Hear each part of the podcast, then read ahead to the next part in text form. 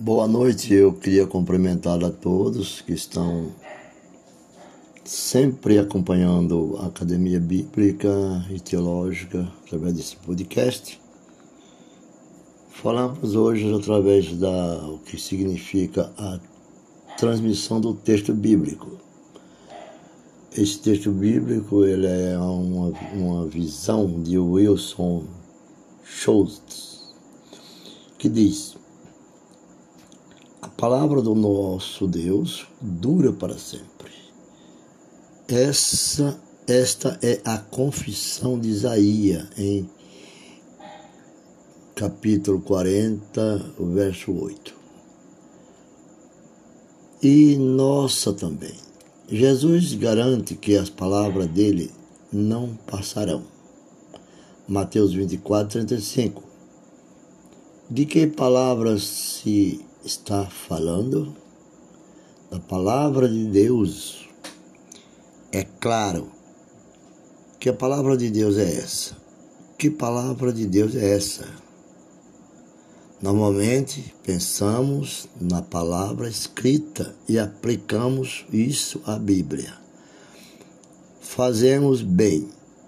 Todavia, Deus diz também: a palavra que sair da minha boca não voltará para mim vazia. Isaías 55, 11. Esta é primordialmente uma palavra falada. E a palavra oral, neste contexto, alguém poderia lembrar que a palavra de Deus é, antes de tudo, uma palavra oral. Muitas vezes se enfatiza que, no mundo bíblico e, de modo geral, no mundo antigo imperava a oralidade. Escrever era uma exceção, não a regra. Uma regra. De imediato, alguém poderia perguntar: e hoje em dia é muito diferente? Parece que não. Fala-se até sobre uma segunda oralidade. A palavra oralidade é do orante. O orante é a palavra daquele que ora. É, que oralidade está num um verbo diferente, né? Não, uma pronúncia diferente. Típica destes, desta, destes dias de mídia eletrônica que vivemos, que pressupõe a escrita. Essa mídia eletrônica que vivemos, tudo feito, tudo pronto, e lhe supõe a escrita, mas que nem por isso é menos oral. Não há dúvida de que a palavra de Deus foi preservada de forma oral.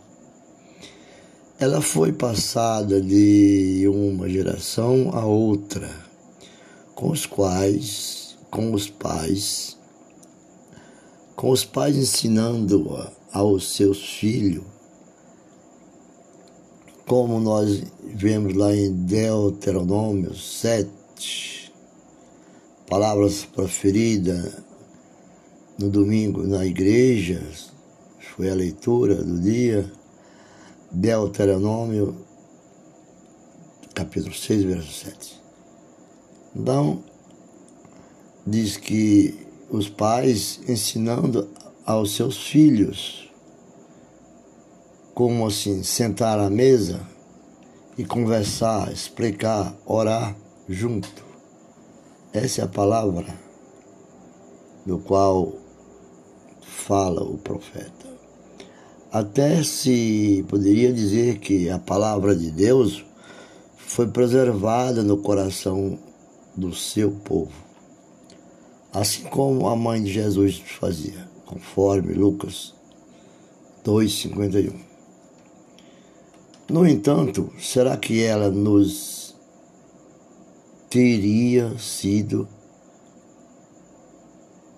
preservada tão bem, caso não tivesse sido gravada em tábua de pedra e em rolo de papiro e pergaminhos? É bem provável que não. E se ela nos foi preservada com uma certeza e pureza sem igual, em especial na comparação com outros textos escritos no mundo antigo. Certamente isto se deve à providência divina e ao fato de essa palavra ter sido posta por escrito, pois se fosse oralmente, como diz enfatiza acima, será que nós teria, sabíamos, lembrava e tinha certeza? E é esta transmissão escrita que vai nos ocupar neste estudo e nestas palestras do qual são realizadas. Escrever na Bíblia. Escrever na Bíblia, há, há na Bíblia muitos imperativos ligados à oralidade. A Bíblia nós podemos ler pela fé mas a Bíblia tem um jeito certo, não, mas um jeito de conhecer e de conhecimento para ler.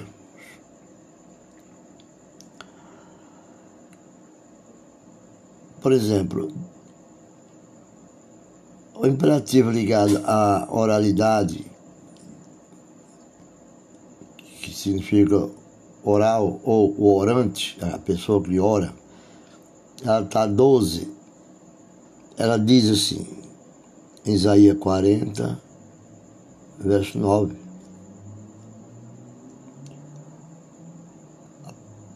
A palavra proclama em Jeremias, capítulo 7, verso 2. A palavra escrita anuncia ela está em Ezequiel 40, verso 4. A palavra prega, prega ou pregar, ela está em 2 Timóteo 4, 2. A palavra escrita fala, Tito 2, 1. Fica a impressão de que muito se fala sobre a palavra oral e pouco ou quase nada sobre a palavra. Sobre a palavra. No entanto, a palavra escrita, no entanto, o imperativo escreve como ocorre. 25 vezes na Bíblia. Ará. E o verbo escrever aparece 453 vezes na Bíblia, 242 vezes no Antigo Testamento e 193 vezes no Novo Testamento. E os primórdios da Bíblia. Até recentemente se afirmava que os hebreus só passaram a escrever ao tempo de Davi e Salomão. Essa é assim como conta os historiadores. Mas hoje, graças à a, arqueologia, sabe-se que já havia uma extensa literatura ao tempo de Abraão graças às pesquisas é, sobre, sobre a arqueologia. Dois mil anos antes de Cristo, já se sabia que havia uma extensa literatura. Dois mil anos antes de Cristo. Aliás, a escrita começou entre os, os sumérios uma civilização sumeriana, uns mil anos antes da época de Abraão. Vejamos, três mil anos antes de Cristo, ou seja, por volta de, na ordem cronológica, três mil anos antes de Cristo. É possível que Moisés fosse versado em várias línguas, como ele foi criado no palácio de Faraó, educado em todas as ciências, sabido porque foi escolhido, né? Nós sabemos, é sabido que ele foi escolhido por Deus, porque ele era um homem de conhecimento, do saber e Deus o capacitou ele com a sua competência e ele falava, era versado em várias línguas, como egípcio, acadiano, falava hebraico e entre outras. Portanto, a nação de que a escrita no período bíblico só teve início depois de um longo período de transmissão oral. Precisa ser revista. Se é que já não foi. A transmissão oral era um caso moral na época que as pessoas, quando iam palestrar, falar sobre as escrituras, não poderiam ler porque achavam, e ler não, é ter, não era conhecer. E eles tinham que decorar, saber de cor e salteado. Ao mesmo tempo, outras formas de escrita se desenvolveram em outras partes do mundo, particularmente na China e na América Central. Mas essa não tem nenhuma importância para o mundo da Bíblia. E entre os mais antigos documentos escritos estão rótulo de alimento e lista de reis. Porque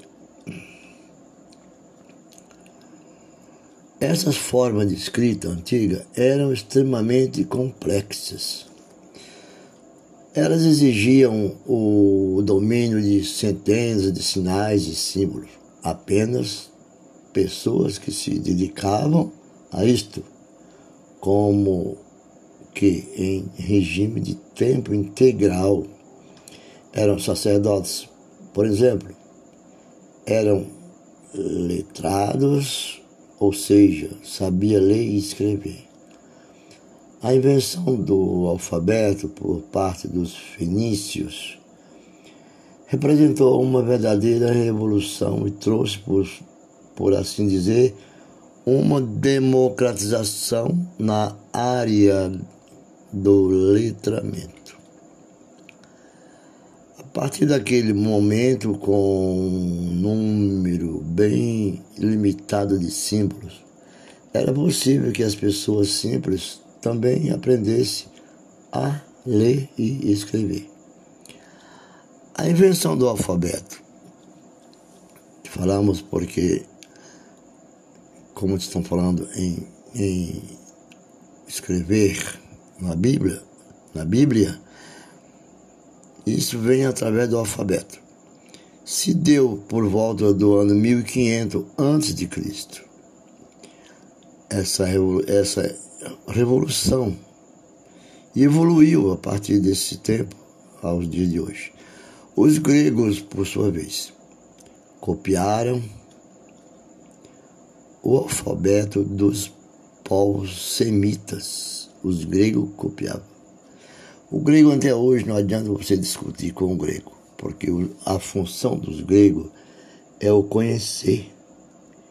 Eles não querem perder para nas nenhuma outra nação, os povos. Coube a eles a invenção das vogais, aos gregos, por volta do século X a.C. Como a primeira letra do alfabeto hebraico, o Aleph, é uma consoante que não tem correspondente em grego, os gregos se valerem desse sinal para registrar uma vogal, a saber, o alfa. A segunda letra do alfabeto grego é beta, das, da sequência alfa e beta. Nos vem a palavra alfa e beta. Essas duas vogais, na tradução grega, era alfa.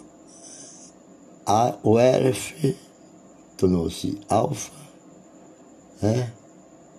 e, e beta da esquerda da sequência da beta alfa direita e beta à esquerda. Chama alfa-beta. Então ele nos vem com a palavra que até hoje é falada, alfa-beta, beta ou alfabeto. O alfabeto hebraico contém 22 letras todas elas consoantes. Assim se explica, por exemplo, o número de versículo do Salmo 119. Assim se explica, do 119. O salmista compôs conjunto de oito linhas para cada letra do alfabeto. Oito vezes vinte e dois é igual a 176. Né? É igual a 176. O alfabeto grego, por sua vez, consiste em 24 letras.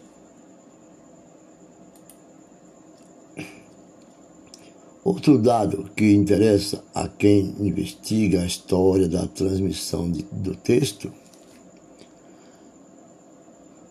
bíblico é o material de escrita usado naquele tempo. Tudo indica que pedras ou rocha foram os primeiros materiais de escrita usados pelos seus seres humanos. Depois passaram a usar tábuas de pedra. Tem Abacuque 2.2 de tijolos feitos de argila, Ezequiel 4 e 2. O papel que hoje usamos no, só chegou ao Ocidente no oitavo século depois de Cristo, no anos 800. Embora na China já fosse conhecido pelo menos uns mil anos antes disso, o mais antigo manuscrito do Novo Testamento grego, escrito em papel, data do século IX. Mas no mundo bíblico conhecia-se outro tipo de papel, também feito de matéria vegetal. Trata-se do papiro, feito da planta do mesmo nome, abundante nas margens do rio Nilo, no Egito.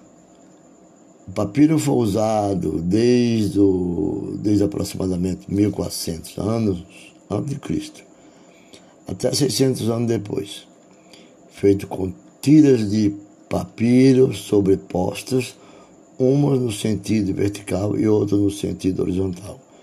Uma folha de papiro era um material até resistente, tanto assim que em área seca do Alto Egito foram descobertos papiro escrito dois mil anos atrás. Vamos falar do pergaminho. O pergaminho. O pergaminho um, é o outro material de escrita rele, é, relevante para o mundo bíblico. É o pergaminho Segundo Timóteo 4, 3, um pergaminho é a rigor a pele ou couro de um animal, cabra, gazela, etc. Nós baixar isso em 2 Timóteo 4,3. Raspado, curtido e amaciado para ser usado como material de escrita.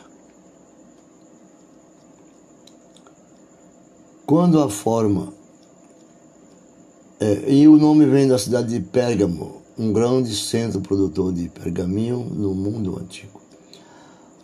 A forma dos livros. Quando, quanto, quando e quanto. A forma. Os livros eram inicialmente rolo. Pelo menos todos os livros ou livrinhos mencionados na Bíblia, por exemplo, Zacarias 5.1, Lucas 4.17, Apocalipse 5.1, são rolos. As folhas de papiro ou de pergaminho eram coladas ou costuradas uma nas outras, formando uma longa tira que era presa a dois cilindros ou correias, carretéis. A escrita era feita por colunas. Veja Jeremias 36, verso 22, nova versão, na NTLH. E, e um rolo tinha, em média, 10 metros de comprimento. Segundo Calímaco, chefe da biblioteca de Alexandria, uma das maiores bibliotecas, foi destruída queimada. Um rolo grande era um grande rolo em grego. Bilhão mega megacacon. A escrita em colunas tem uma explicação. Ninguém queria escrever ou ler uma linha de vez, uma linha de 10 metros de comprimento. Então, o livro foi feito de rolos, o livro foi feito em papel pequeno, porque só assim poderia ler em linhas curtas. Essas linhas eram montadas uma abaixo da outra, né? Claro, era aí no sentido horizontal, mas era inclinado subir num sentido vertical vertical em forma de, de perigeu, não apogeu, perigeu. Palavra que quer dizer descendo, caindo né, para a parte inferior. Imaginamos nós hoje na era eletrônica do qual as pessoas sempre estão hoje ligadas por quê? Porque elas hoje estão apenas lidando com, com formatos eletrônicos e não mais buscando o interesse de levar o conhecimento das pessoas. Não tem mais aquele interesse, não tem mais aquela paixão de reunir-se com a família eles se reúnem em um só lugar, mas tão distantes. Reunidos em um só lugar, mas tão distantes. Então, nós devemos buscar a leitura, porque ela nos ensina a cada momento como devemos cuidar de preservar a leitura aos nossos descendentes. Por quê? Porque hoje nós vivemos a era dos dispositivos eletrônicos. Naquela época era, uma, era prensa, era rolos, uma coisa muito difícil. Como hoje os dispositivos eletrônicos, a imprensa, as editoras, como também as pessoas não, não mais buscam ler, pega as fórmulas feitas. Como o smartphone, os tablets, reprodutores de MP3, e outras coisas mais. Por exemplo, headphone, Bluetooth, digamos da vida outra entrada. No entanto, existe algum espaço na sua vida autocentrada para a vida comunitária do cristianismo? Você tem tido tempo para visitar amigos e falar da palavra de Cristo que Deus ordenou? Deus te comissionou para que eu fizesse? Então, nós temos que buscar este conhecimento. Este conhecimento. Vivemos muito no TikTok, no WhatsApp, no Message, Facebook, Twitter, Instagram, YouTube e outras mais ocupações que às vezes estão de, deixando longe da presença de Deus e do seu Filho amado Jesus Cristo. Porque juntos e solidário, não, hoje são juntos e solitários. Por exemplo, porque esperamos mais da tecnologia e menos uns dos outros. Cada vez mais pessoas estão escolhendo viver sozinha então, destaca-se um grande orador, conhecedor da palavra de Deus, chama Eric Klinenberg, em seu livro Morando Sozinho. É Going Solo, o livro dele. Por quê? Porque ele, porque temos visto isso, a maior parte da população se afastando de, de, de Deus, se afastando de seus clubes, das suas associações cívicas e da igreja, a própria sua igreja local. A cena agora comum do mundo de membro da família, enviando mensagem de texto para amigos enquanto ignoram uns aos outros, juntos, sentado à mesa, mesmo ao lado um do outro, conversa com pessoas distantes, menos com aqueles que estão na sua presença a mesa, a mesa de jantar. Serve para apenas sustentar o prato. Os talheres. Mas aquela conversa, se alguém tenta conversar, é como dizer, sentar à mesa dos caluniadores. Lamentável. Quero terminar por aqui, deixando essa aula de hoje, para que Deus o abençoe a todos que nos acompanham nas plataformas digitais. E voltamos com mais um conhecimento do saber da Bíblia, que assim Deus nos permitir. Pela palavra nós não julgamos, mas somos julgados por ela. Boa noite e fique com Deus.